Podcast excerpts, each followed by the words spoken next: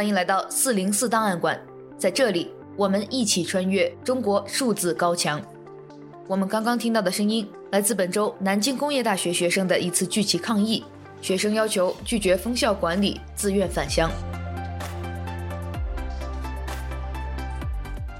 CDT 周报是中国数字时代每周周日发布的原创栏目，分为荐读、关注、奇闻、故事等几个类别，方便读者了解过去一周时间内中国数字时代重点关注的内容。如果大家希望了解更多本期节目中提到的新闻事件或相关文章，欢迎点击节目简介中的链接，在中国数字时代网站阅读全文。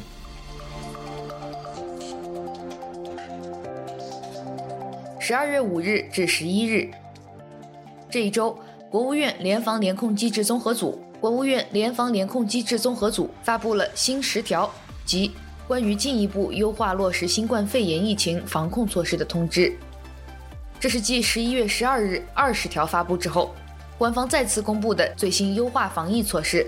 其中所提到的取消强制集中隔离、跨区不再查核酸码、健康码等内容。宣告三年防疫终于迎来拐点，至少动态清零政策已被实质性的放弃。自此，方舱、大白、集中隔离、全民核酸、双码联查、社会面静默等词，或将逐渐淡出人们的视野，成为一种疫情时代的集体记忆。无论如何，新十条的发布还是在隆冬来临之前，给了人民一丝希望。许多网友涌到中国哭墙及李文亮微博下留言，向李医生转告这一重大消息。有人说，三年了，疫情终于要结束了，向您汇报。但也有人说，瞎折腾三年了，疫情才真正开始了。至此，中国数字时代中国哭墙系列已经发布二百九十四篇文章。中国突然放弃动态清零，走向与病毒共存，这一剧烈的政策转变。在网络上被调侃为“转向三连”，即紧急刹车、原地掉头、油门踩死，直接把防疫爱好者们甩出了脑震荡。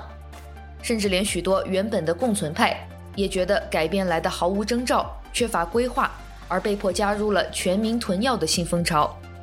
讽刺的是，就在两三个月前，公开质疑中国的疫情防控政策，以及宣扬奥密克戎并不严重，是极其危险的举动。有大量用户因此遭到了封号、删帖，甚至连央视自己曾发布的一篇报道也未能逃过四零四的命运。但突然间，奥密克戎独立已是季节性感冒水平，无症状感染者不需要吃药。刘强东分享感染新冠经历，钟南山预计明年上半年能恢复到疫情前生活等微博话题就陆续出现在了热搜上。像一名网友所说，要是提前一个月发这些相同的内容，估计祖坟都会被人刨完了。可奥密克戎基本还是那个奥密克戎，即便它已经很努力的在变异，但要说速度，也远远跟不上中文舆论场上那些灵活的科学精神和动态的新闻良心。有网友感慨，过去三年如同南柯一梦，要不是互联网还存有记忆，很多事情就好像从来没发生过。也正因如此，如何以保全面子的方式书写过去三年的正确集体记忆，成为了官方宣传的重点。其中“国家保护了我们三年”以及“我们清零了很多次”等类似说法，迎合了这种官方需要而受到热转，将人们最苦、最难、最有生存危机的日子一笔勾销，变成了对所谓防疫成就的盛赞。很快就有网友指出了这种感恩论的恶心与荒谬。当然。保护的说法也并不成立，因为在过去三年里，我们除了排队做核酸、遍地盖方舱之外，mRNA 疫苗引进、ICU 床位、呼吸机扩充等均未被推进到一个合格的共存标准。在浪费了大量的黄金时间之后，中国民众突然就被抛向了毒性不大、可自我康复的新冠病毒面前了。且不说有无疫苗保护，一些人因全民抢药，甚至都还没有药物保护。而开始走上与病毒共存的道路后，也并不代表防疫开始正式回归科学。比如，本周有两篇立足科学分析的文章都提到，中国本应在今年三月或更早尝试放开，但这两篇文章都被四零四。显然，这样的严肃讨论并不被允许，因为客观上可能带来打脸的效果。当然，即便是拍脑门式的放开，也仍然胜过国家的保护，因为我们都见证过一次次反复清零伴随的高昂代价，也见证了太多时代的一粒沙被埋在了按下暂停键的过去。如今，对于这个仓促的解封决定，白纸运动的推动以及地方财政枯竭，被认为是终结变态清零的两大重要原因。可当许多人终于告别行程码、核酸码，开始谨慎拥抱正常生活时，还有不少曾举起白纸走上街头的抗争者，仍在狱中未得自由。至少，请记得是他们的呐喊与怒吼带来了这一切的改变，是 A 四改变了中国，而非什么国家已经尽力了。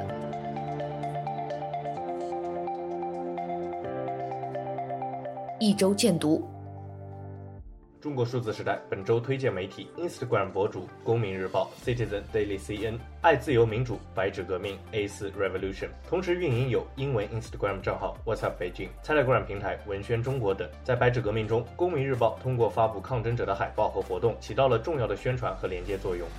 今天我们关注 CDD 专题报告《白纸革命：勇气的回声在墙内墙外的上空中回响》。在四零四档案馆第二百三十期、二百三十一期节目中。我们继续来关注白纸革命，请见 CDT 报告会专题《白纸革命：勇气的回声在墙内墙外的上空响起》，以及四零四档案馆第二百三十一期《被听到的呐喊：跨越国境的连结与看见少数群体的努力》，白纸革命及其余波。十二月六日上午。河南省驻马店市一个名为“驻马店市卫生计生监督”的微信公众号发文，关于停止高强度防疫、恢复民生和发展经济的意见建议，提出取消方舱建设、立即停止群聚式核酸检测等十一条建议，引发大量关注。目前该文已经被删除。与之相似的，本周我们收录了五篇评论防疫政策调整的四零四文章，包括来自公众号“掘金”。其实迈向未来的最佳退出契机，本来应该在新冠的 Delta 时代。来自公众号“城市数据团”十亿人的二十七天，以及来自报角资讯，广州某公职人员透露放开真相，财政真没钱了，到处是欠条等等。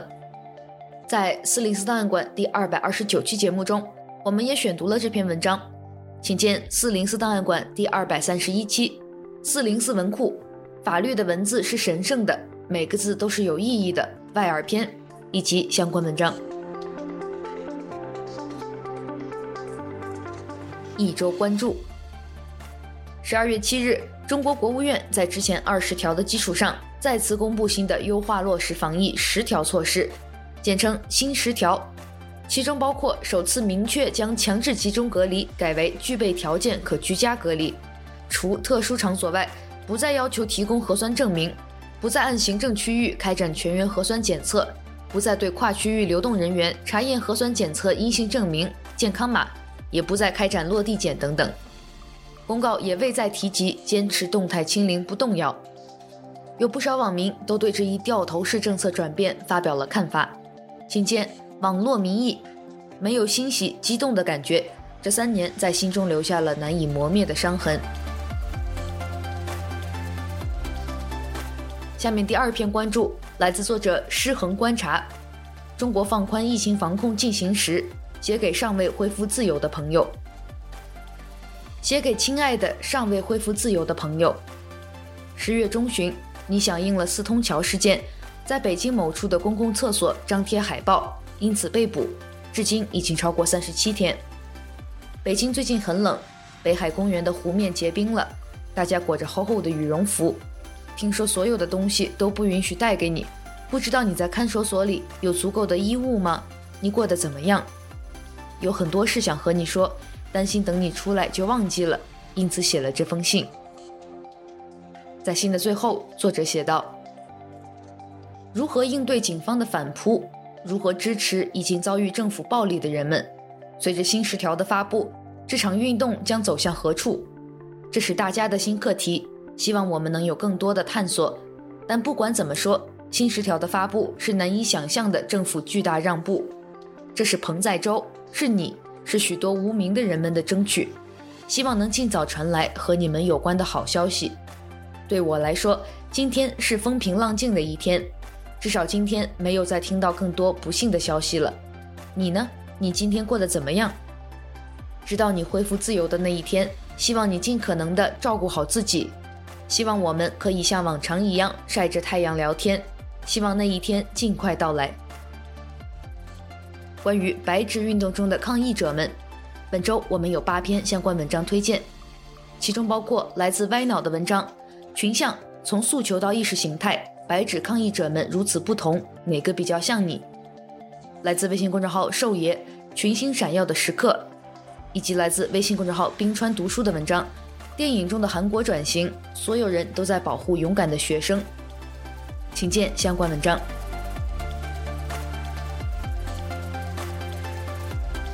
一周惊奇，本周的第一篇惊奇来自微信公众号“星球商业评论”。保定迎接冲击波。从十一月底开始，保定的小区就开始解封，许多原本封控的街道转入低风险，没有了全民核酸和常态化核酸，进出商场也不再需要核酸证明。甚至连健康码也不看了。随后，越来越多的保定市民开始出现发烧、咽痛等症状，大家买来抗原测试后，两道杠很多。以前很多人说放开后会出现严重的医疗挤兑，事实上，因为很多人发烧后都选择待在家里，人群也有意识地减少聚集，医院的接诊量还出现了下降的情况。讲了河北保定在放开两周后的城市现状，请见相关文章。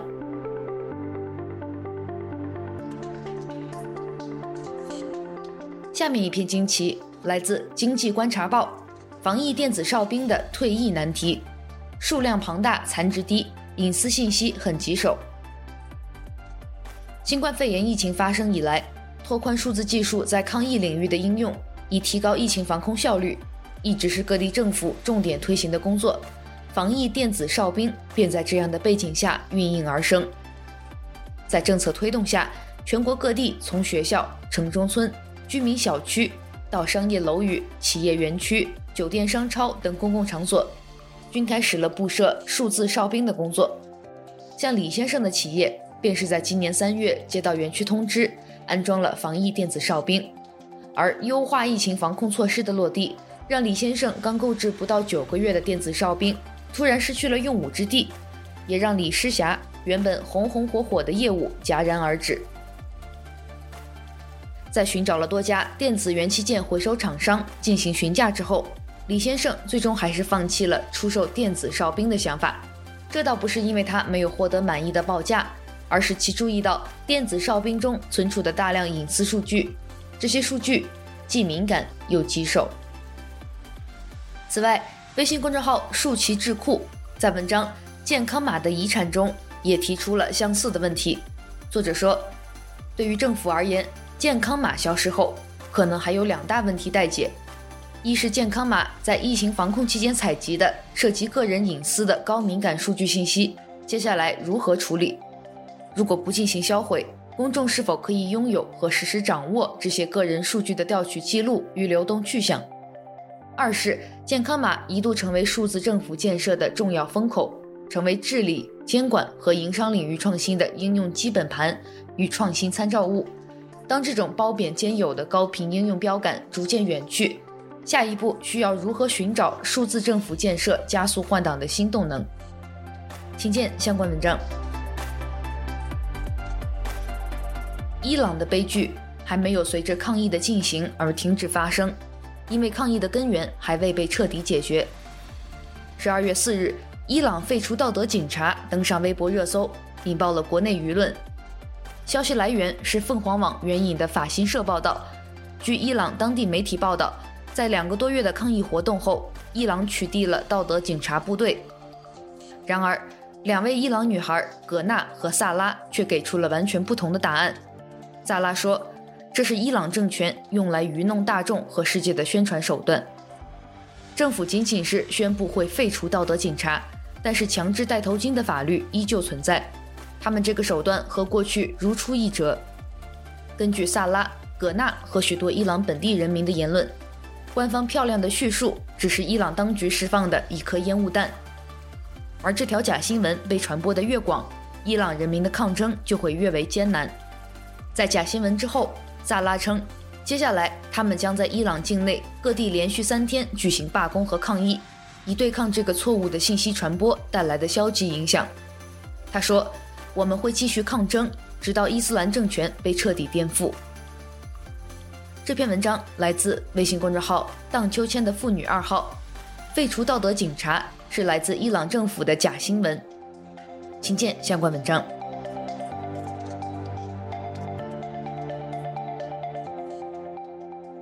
周讽刺，本周的第一篇讽刺来自知乎网友戒烟室主任。二零二二核定本一，奥密克戎不是大号流感，坚持动态清零不躺平。这篇文章是知乎网友戒烟室主任分享的新闻连接核定本。其中的内容反映了在坚持动态清零时期，中国宣传机构对奥密克戎病毒一定程度的妖魔化，以强调坚持动态清零的合理性。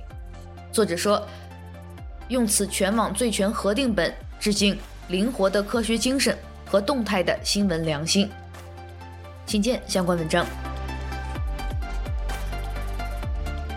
下面一篇讽刺来自微信公众号“辅以”。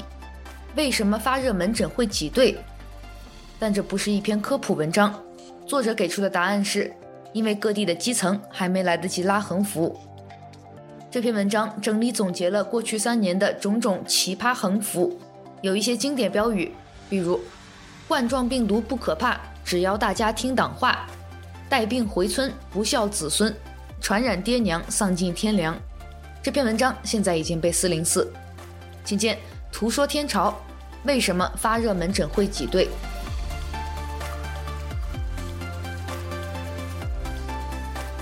一周声音。本周我们首先要分享的声音来自微信公众号“看理想”。如果你真想谢谢每一个勇敢的人，那就做个新人。作者李厚辰说：“出乎几乎所有人的意料，潮汐变换了方向，不靠恩赐。”而靠勇敢，这是令我们心灵震动的一段时间。别让这样的日子辜负和白费。宁在一丝进，莫在一丝停。这时候更需要继续精进的是我们自己。面对一次设身处地的启蒙，大家可以将此看作自己重新的成年，一次精神上自我革新的机会。成为新的人，就该脱去我们旧日的习性，才能配得上被这份星光染色。回看今年的历程，从年初到现在，社会气氛并非是一个平顺的过渡。我们不是逐渐对疫情达成了新的共识，事实上，我们几乎原地踏步，也走了很多弯路，社会付出了巨大代价，经济的、生命的、生活的。这些弯路背后，是我们的旧思想与旧意识，阻碍着更多人共识的形成。摆脱他们。未来我们依然依赖一种苛刻的勇敢，不过挺直脊梁吧。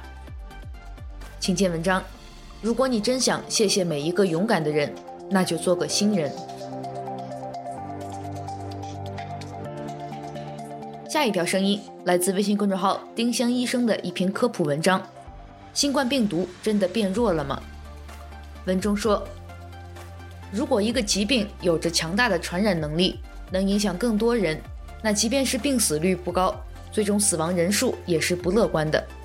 奥密克戎恰恰就有强大的传播能力，其中 BA. 点四五的免疫逃逸能力最强，高达原始株的十九点二倍。今天我们既能看到奥密克戎正朝着更像流感的方向发展，又困扰于奥密克戎的高传播性和对无保护群体的伤害。权威杂志《柳叶刀》对奥密克戎的评价是。Milder but not mild，减弱了但并不温和。对比三年前，新冠病毒的致病性下降了，但传播性大大提升。对于没有免疫的人来说，它仍然危险，依然是一个不容忽视的对手，不能盲目乐观。请见相关文章。本周的最后一条声音来自推特用户佛瑞德里希。抗争与维稳两股力量在新时代再次对撞，强弱难易之势已然逆转。关于新时代的抗争与维稳。作者认为，这是一个全新的时代，抗争者是与旧时代完全不同的人，有着不同的时代记忆、不同的生活习惯、不同的战斗方式。镇压者也早就从刚入关时的彪悍精兵，退化成了提笼遛鸟的八旗子弟。另一方面，随着生产方式的改变，随着经济下行，中共维稳的目标也被迫转变，从不准反抗变成了不准躺平。杀一个人容易，逼一个人保质保量地完成工作任务难，逼几亿人三百六十五天如一日乖乖上班，忍受着低薪保质保量完成工作任务难上加难。当中共维稳的直接任务从不准反抗转向不准躺平，他就注定了失败的下场。当抗争与维稳两股力量在新时代再次对撞，强弱难易之势已然逆转。请见相关文章。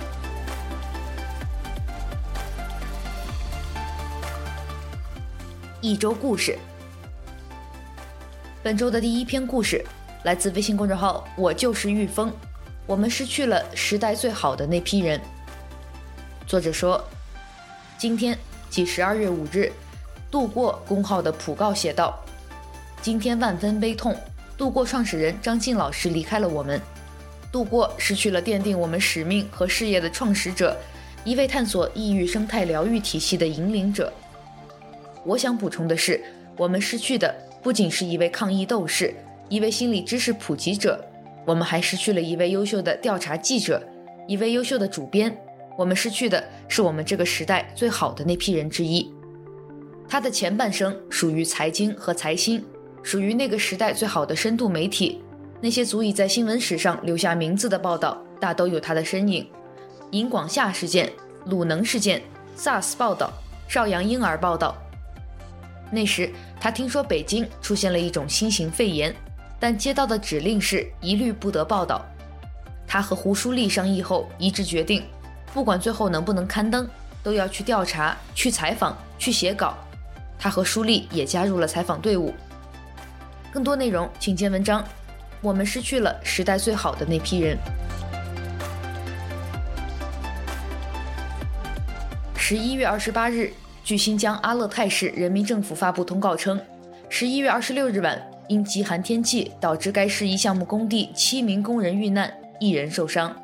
七名工人全部来自福建省福清市，为 G 二幺七国道阿库线工人。自新疆封控以来，有大量外来务工人员被滞留在新疆。尽管在过去的一个月中出现了专列、包机等形式，陆续运送新疆滞留人员返乡，但在山区、戈壁等野外环境工作的工人，一直是离疆途中属于边缘的群体。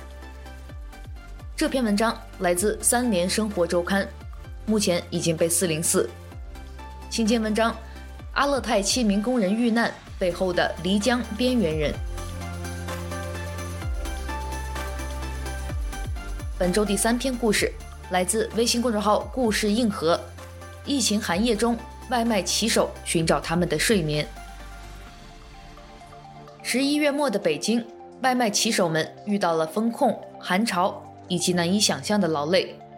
深夜里，本文作者在北京三环附近的商场写字楼里，找到了一群睡在墙角和楼道里的骑手。在那个气温零下十度的寒夜，陪伴他们的是胃药、二锅头以及如雷的安详的鼾声。请见相关文章。最后，一周视频。十二月五日，一些视频显示，南京工业大学学生聚集抗议，拒绝封校管理，要求自愿返乡。根据南京工业大学学生发布的消息称，十二月四日凌晨，该校发现一例混检阳性。十二月四日下午，该校发布将封闭管理五天的通知，并将全部教学考试改为线上进行。然而，十二月五日该校又通知将恢复线下教学但仍实行封闭管理。学校反复修改政策的同时学生的诉求仍然无法得到解决。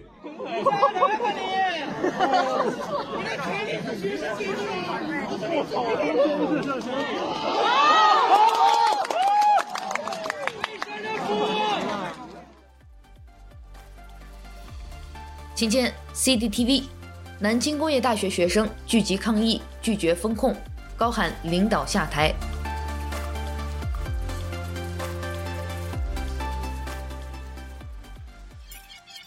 十二月四日晚，武汉大学的部分学生聚集在学校行政楼前进行抗议，要求就封校管理、线下教学等问题进行协商。让我们来看看当时的场景。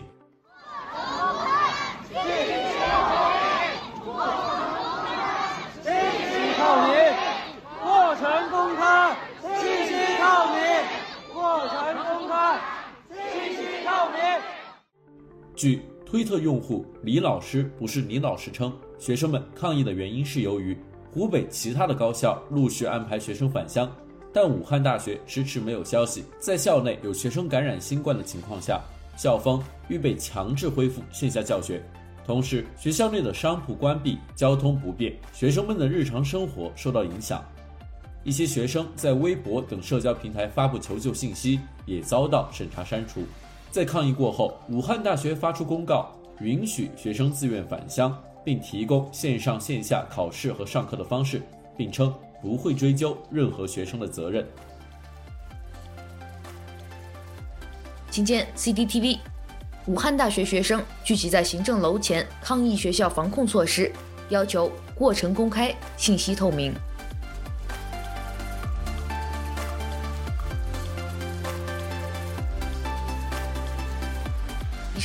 周 CDT 周报的内容。如果大家希望了解更多本期节目中提到的新闻事件及相关文章，欢迎点击节目简介中的链接，在中国数字时代网站阅读全文。中国数字时代 CDT 致力于记录和传播中文互联网上被审查的信息，以及人们与审查对抗的努力。欢迎大家通过电报 Telegram 平台向我们投稿，投稿地址请见本期节目的文字简介。阅读更多内容，请访问我们的网站 cdt.media。